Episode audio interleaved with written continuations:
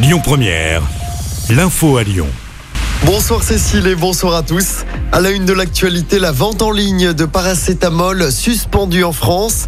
Mesure mise en place jusqu'à fin janvier en cause des tensions sur les approvisionnements de médicaments à base de paracétamol depuis plus de six mois, en particulier les formes destinées aux enfants. L'indemnité carburant de 100 euros pourra être demandée à partir du 16 janvier. Elle est censée remplacer la ristourne générale à la pompe qui a pris fin, pour rappel, le 31 décembre. Un décret a été publié aujourd'hui au journal officiel. Cette aide est réservée aux 10 millions de travailleurs les plus modestes. L'indemnité carburant pourra être demandée jusqu'au 28 février. Ça se passe sur le site internet des impôts. Toutes les infos sont à retrouver sur notre application.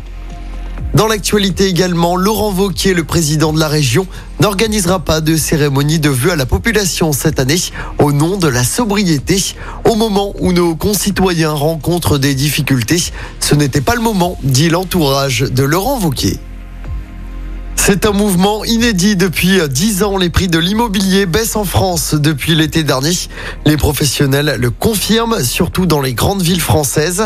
Baisse qui doit se poursuivre cette année jusqu'à moins 10% attendu en cause la forte hausse des taux d'intérêt.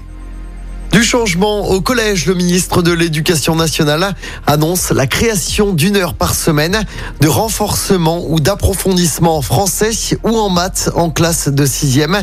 Cette heure d'enseignement en petit groupe sera assurée par des professionnels des écoles et c'est une grande première.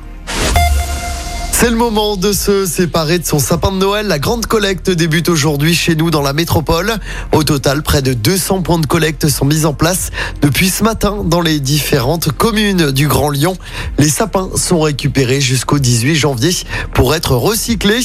Il est également possible de jeter son sapin dans l'une des 19 déchetteries de la métropole et on vous a mis toutes.